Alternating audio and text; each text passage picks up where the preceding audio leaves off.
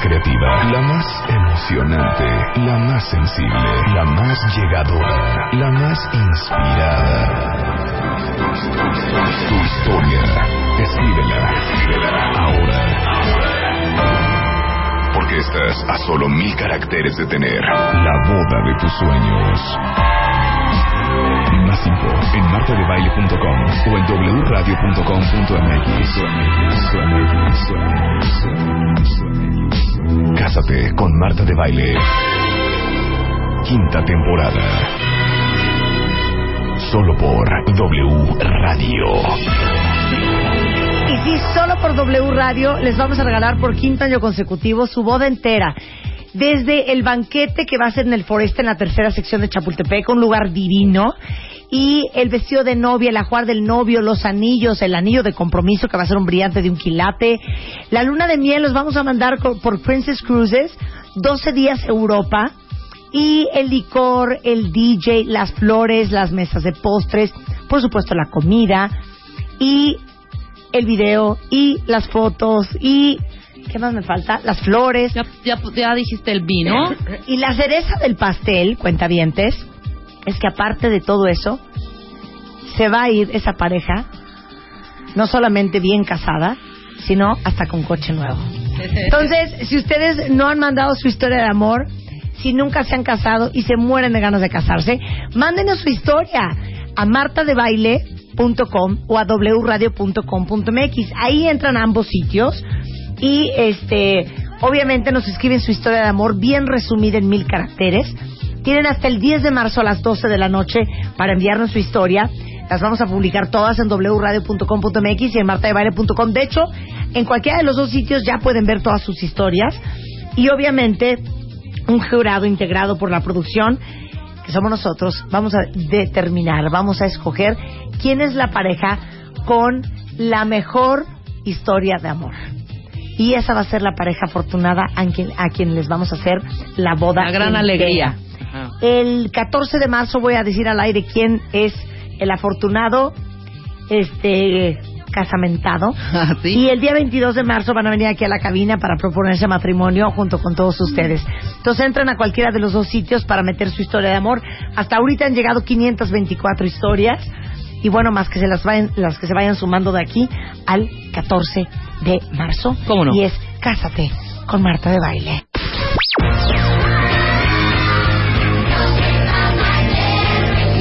Bebemundo presenta. Why don't you all Vero Valdés está con nosotros porque este mes en eh, bebemundo.com y como parte de la revista Bebemundo hablamos de un tema bien delicado y Verónica es psicoterapeuta y tanatóloga. Y hablamos de cómo reaccionar ante la discapacidad de tu bebé. Yo creo que un, un momento muy duro de la vida, Vero, es que después de nueve meses de cargar a tu baby, después de quién sabe cuántas horas de labor y de pujar o de una cesárea, eh, llega el doctor y te dice, tenemos un problema, su hijo tiene una discapacidad. Y las reacciones que son importantes no solamente para la salud personal de la madre, de la familia, pero también sobre el vínculo que tiene la madre con el bebé, es crucial. Y por eso queríamos hablar de cómo manejar ese momento cuando te dicen tu hijo tiene una discapacidad. Muchas gracias, Marta. Bienvenida, mi Vero. Qué linda. Mira, eh, yo creo que considerarlo una nueva misión en la vida es importante, tomarlo como un reto y no un obstáculo. Sin embargo, para llegar a esto hay que procesarlo, hay que entrar en, en este camino del duelo. Siempre va a haber, como también decía Lucy Romero en algún momento, ¿no? una disyuntiva ante un evento como este, o o creces y creces como familia y creces como persona o te estancas y vas para abajo. Es importante que la familia esté unida, eh, es importante que la pareja esté unida, ojalá que, que- que haya pareja, ajá. los roles cambian, las tareas cambian, Sí, se es que afectan. esto o te une o te truena. Así es, ¿No? así es, o es para arriba o para abajo. Porque aparte me imagino que la- el sinfín de emociones que vienen a ti cuando te dicen tu hijo tiene una discapacidad, piensas, fue mi culpa, fue tu culpa, ¿qué hiciste? Te dije que no te estuvieras subiendo a la escalera, te dije que comieras bien, este, ¿por qué a nosotros? ¿Por qué Dios nos castiga de esta manera? que en realidad esta parte de la culpa, culpar al otro o culparme a mí porque yo no hice o no, ta, ta, ta, eh, es una forma de distraernos y continuar en la negación en vez de hacer algo. Si utilizas esa energía para realmente empezar a darle eh, inmediatamente estimulación temprana a tu bebé, O lo que necesite. o lo que necesite, Claro. exactamente.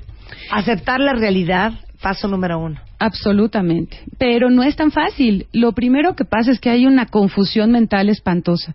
No tienes la capacidad de entender lo que te está sucediendo. Eh, sobre todo hay una pérdida del hijo que desde que las mujeres queremos ser mamás, ¿no? Desde los no sé cuántos años que estamos jugando con las muñecas, decimos, sí, mi hijita se va a llamar Mariana y entonces este va, ta, ta, ta. Pues resulta que no es una niña como la que tú imaginabas, no es Claro. perfecta y nosotros los padres nos espejeamos en nuestros hijos. Y en este espejo ver algo que yo procreé que no es perfecto como yo desearía Como que yo fuera y que no cumple mis expectativas hoy ni las va a cumplir nunca y que va a absorber mi tiempo, mi energía, mi dinero, mi, absolutamente todo por el resto de mi vida, pues es una, angustia tremenda. Eh, yo creo que eh, esta frustración, esta tristeza, esta culpa, este enojo, cuando son bien canalizados, construyen familias maravillosas. No hay que descuidar a los otros hijos en caso de que hay otros hijos, porque de pronto se vuelven invisibles, ¿no? Claro. Eh, abordarlos como en terapia familiar es maravilloso porque se dan cuenta que cada uno tiene voz para decir cómo se está sintiendo. Los padres, una vez pasado este shock tremendo, eh, tienen que darle la noticia a la familia. Y ya no es un fue niño, fue niña, pesó tanto, es un es que tiene un problema, ¿no? Tiene espina bífida, tiene este síndrome de Down, tiene, ¿no? Y, y- y no sabemos qué va a pasar y está entre la vida y la muerte. A veces la madre también. Entonces hay que tener mucho cuidado en saber qué es, cuál va a ser el mejor paso posible. Ujú. Pero a ver, el punto uno era aceptar tu realidad. Absolutamente. El dos dice reconoce y manifiesta tus emociones. ¿Cuáles y por qué? hay muchas emociones que no se pueden eh, manifestar porque dan vergüenza. Por ejemplo, es que yo no quiero este hijo. Claro. O sea, la verdad es que cómo se lo voy a decir a, a mi mamá, ¿no? O a mi tía o a O a mi, marido. Sí. O el marido a ella. O sea, yo no quiero vivir esto. Ahora, no es al hijo, sino es a la situación. Pero se vale. Hay cuestiones como muy, muy irracionales, ¿no? Eh, culpas muy irracionales que no nos van a servir de nada, que es energía que, que simplemente se desperdicia. Si te sientes responsable por lo que le pasó a tu bebé, o si crees que tu esposo o la familia de tu esposo o tu esposa son los responsables, no vas a solucionar nada. O sea, sí vívelo, está bien. O sea, date permiso de vivirlo, es normal, pero no te quedes ahí. Eh, hay mucho miedo de no poder ser lo suficientemente buen padre o madre para esa criatura. Y se vale también sentirlo, nada más que no existe un padre perfecto para ningún hijo. Y este hijo, aun cuando no es como los demás, y es que tienes otros, pues tiene capacidades diferentes y tú también vas a generar capacidades diferentes a los demás padres. Porque ese es el pavor, ¿no? La responsabilidad que se te viene encima y neta si voy a poder y si voy a saber. Exacto. Y tengo ganas de salirme corriendo. Claro. ¿No lo podríamos dar en adopción? ¿no? Sí. No, no podría alguien quedarse con él, no podría. Realmente se tienen ganas de hacerlo. Y yo creo que es, es justo también que se pueda eh, sentir, decir, con quién, no con cualquiera, ¿no? Por eso sí es importante el abordaje terapéutico, desde un principio. No nada más ayuda del pediatra, del neurólogo, del eh, psiquiatra, del, ¿no? Este, pues de todo un grupo, es multidisciplinario, ¿no? Para poder salir eh, lo mejor posible. Eh, hay un enojo incluso con ese hijo por venir a trastocar toda la paz en la familia entera, porque es en los roles, en el subsistema de pareja, en el subsistema de padres, en el de los hijos y en todo lo que es eh, el sistema que te está eh, acunando, ¿no? Que es tu, tu, la sociedad en la que vives. Está trastocándolo todo. A partir de ese día y hasta que tú te mueras. Ahí no hay manera Claro. Te vuelves, si quieres, como un ángel de la guarda. O sea, no, no pediste ser eso, pero vas a tener que ser ese ángel que va a ayudar y proteger a tu criatura en todos sentidos. Ahora, claro, hay discapacidades y discapacidades, ¿no? Cada caso es diferente, pero hay que estimularlo desde un principio, lo antes posible. Hay mucha vergüenza por no haber podido procrear al hijo perfecto. Esta herida narcisista eh, va a limitarnos muchísimo para poder hacer un buen duelo. O sea, sientes vergüenza. Es Absolutamente. normal sentir vergüenza Absolutamente. por no haber podido crear un hijo normal. Absolutamente. Sí, es normal, está bien. Pero si lo platicas en una sobremesa con tus van a amigas, decir que eres te van una a decir, perra. maldita. Sí, ¿cómo maldita no? vieja, claro. no, es normal. Y lo tienes que sacar, y lo tienes que vivir, y lo tienes que gritar y llorar y, y desgajarte, sí. ¿Para qué? Para que una vez que hayas hecho todo esto, no te aísles, busques ayuda, hagas eh, buenas eh, alianzas ¿no? con tu familia y dejar de rechazar a la criatura. Porque te estás rechazando a ti en realidad, a tu imperfección. Es tan importante como eh, dice Lucy de la mirada, ¿no? Mirar a tu bebé, porque mirar a tu bebé significa, te estoy diciendo que existes. Si para un niño que no tiene discapacidad es importante, pues muchísimo más para un niño que, que tiene discapacidad. Oye, veo aquí que la necesidad o las ganas de quererte a- aislar de todo el mundo Sí. son normales. Absolutamente. Porque obviamente gran parte de la ilusión de estar embarazada y cuando nace tu bebé es poderlo presumir Uf. y poderlo compartir y poderte Sí. pavonear con él por todos lados. Claro que sí. Y si el niño tiene una discapacidad, sería también muy común que la mamá no quiera ir a ver a nadie, ni que nadie lo vea, ni enseñárselo a nadie.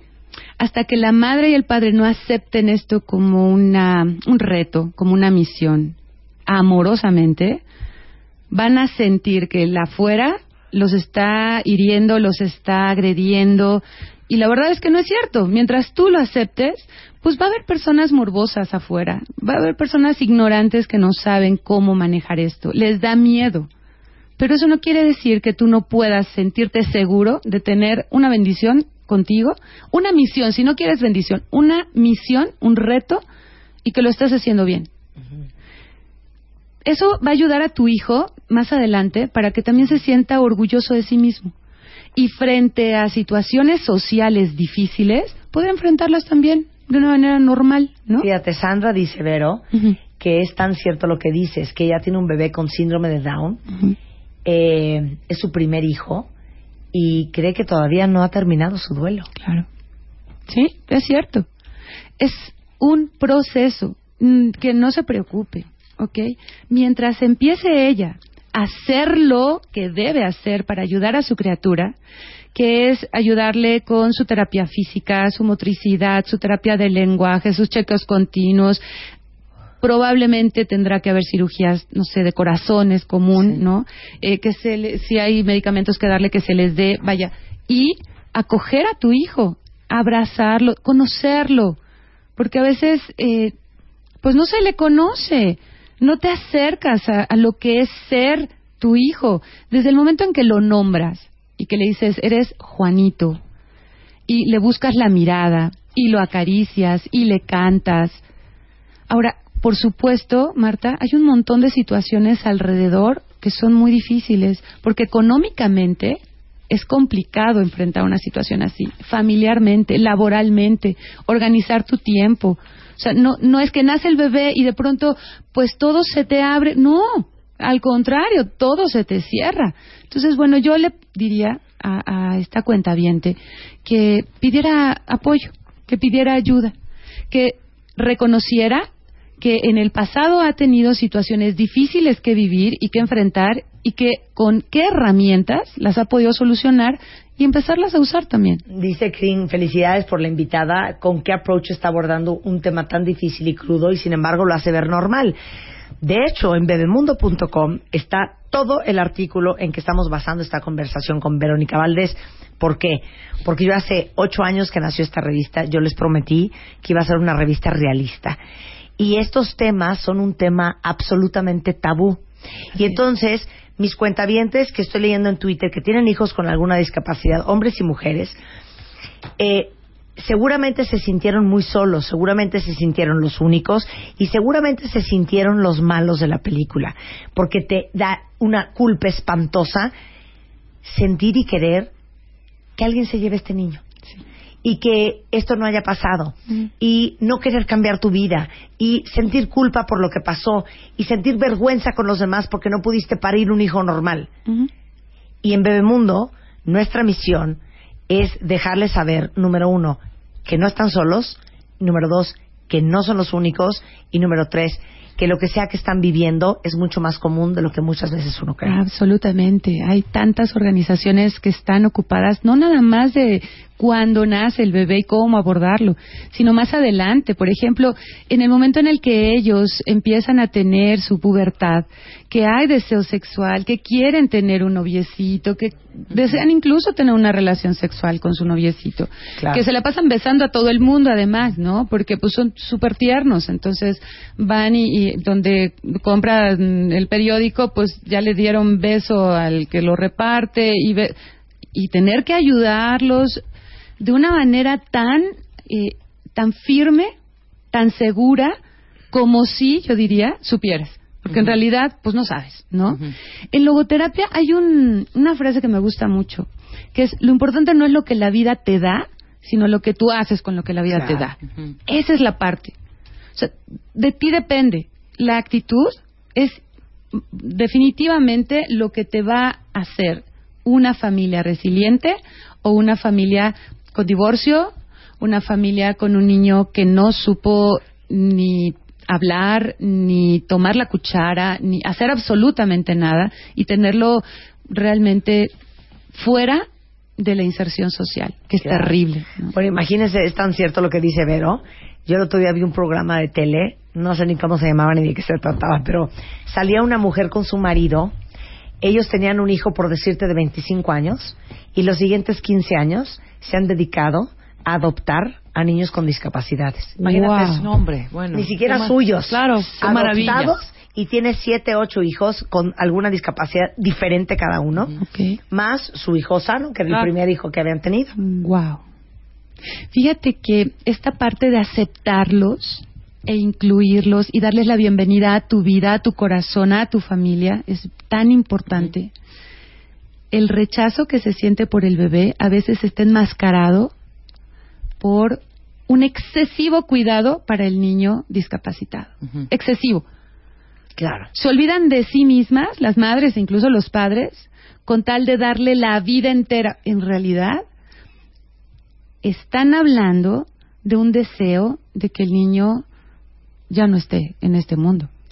es, tan grave la culpa que se siente que lo sobreprotegen. Y eso no es saludable. Claro. Si aceptas tus emociones tal cual, entonces puedes pasar a este tercer paso, que sería aceptación y reorganización, ¿no? Que es reasignar tu proyecto de vida. O sea, vuelve a crear objetivos en tu vida. Si tú decías que ibas para, para el norte, ¿no? O para el sur, o para... Y no, resulta que ahora este, te cambió absolutamente todo. Bueno, sí, y pues vamos a ver cómo se puede trabajar. Hay varios pasos. Céntrate en el tema.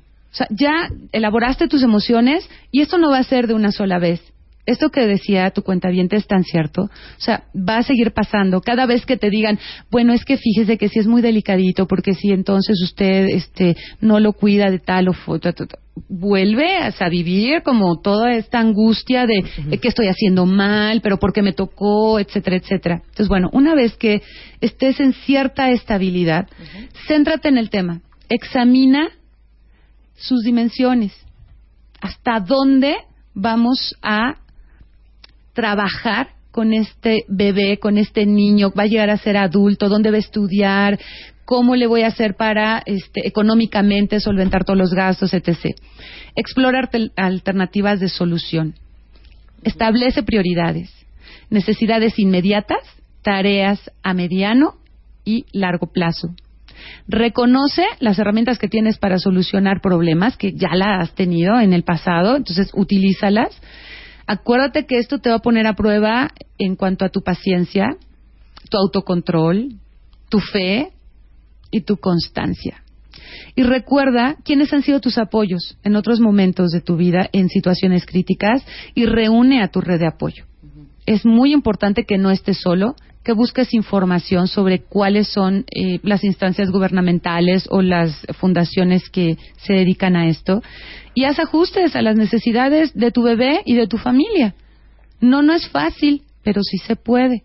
Y ojo, miren, ya olvídese, lo de menos es la parte mecánica. De buscar el dinero, llevarlo a terapia, que coma lo que tiene que comer, que se tome sus medicamentos. Eso es lo mecánico. Lo difícil y lo que se nos olvida trabajar y dejamos hasta el final son las emociones. Y sin las emociones en el lugar correcto, va a ser muy difícil que lo mecánico no se vuelva una pesadilla. Si con los hijos que no tienen barreras en el aprendizaje nos desesperamos, les damos a veces tres gritos que no debimos haberles dado, imagínense con estos niños. Todo se hace en cámara lenta, todo. Eso sí, sí pueden aprender a hacer muchísimas cosas, pero con calma, con mucha paciencia. No te desesperes, porque si tú lo vas llevando de la mano, con una mano firme, con una mano segura, diciéndole dónde sí, dónde no, no, no compensándolo porque pobrecito está malito, no, no, no está malito, es tu hijo, tiene capacidades diferentes y tienes que ayudarle a que las desarrolle. Y ayudarle a tener el máximo grado de independencia posible, ¿no? En la vida. Sobre protegerlos, lo único que estás haciendo con eso es dañarlos. Estoy de acuerdo. Déjenme decirles que todas ustedes que nos están eh, escribiendo por Twitter que siguen en una etapa de duelo y que siguen llenas de emociones, es súper importante que busquen ayuda, que busquen una terapeuta. Vero, aparte de ser psicoterapeuta, es tanatóloga, porque la tanatología que tiene que ver con las pérdidas, también ve esto.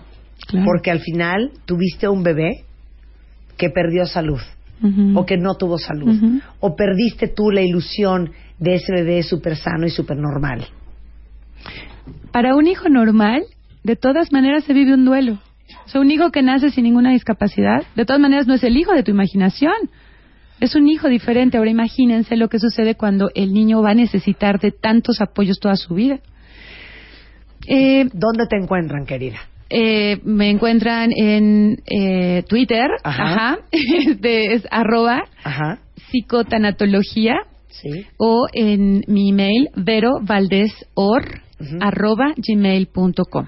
Verovaldesor arroba gmail.com y es arroba psicotanatología. Ajá, con S. Sí, sin P. Sin Psico con pura S. Así es. Y todo el tema de este, de este, cómo reaccionar ante la discapacidad de tu bebé está en su forma más extensa en bebemundo.com y tenemos muchos contenidos sobre cosas similares y para que siempre se sientan acompañadas y siempre se sientan un este que no son las únicas y siempre se den cuenta que en Bebemundo hay un gran espacio para hablar de todos los temas que para muchos son un tema tabú.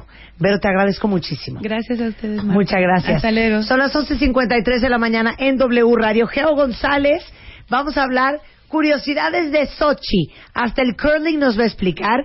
Y más adelante, las rodillas con la doctora Mercedes da Costa. No se vayan.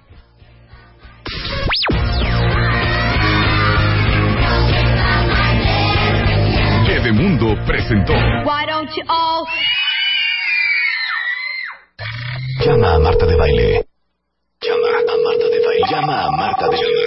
Llama a Marta de Baile. Llama a Marta de Baile. Llama a Marta de Baile. Llama a Marta de Baile. Llama a Marta de Baile. 5166-8900. Llama a Marta de Baile. Y 01800-718-1414. Llama a Marta de Baile. Llama a Marta de Baile. Marta de Baile en W.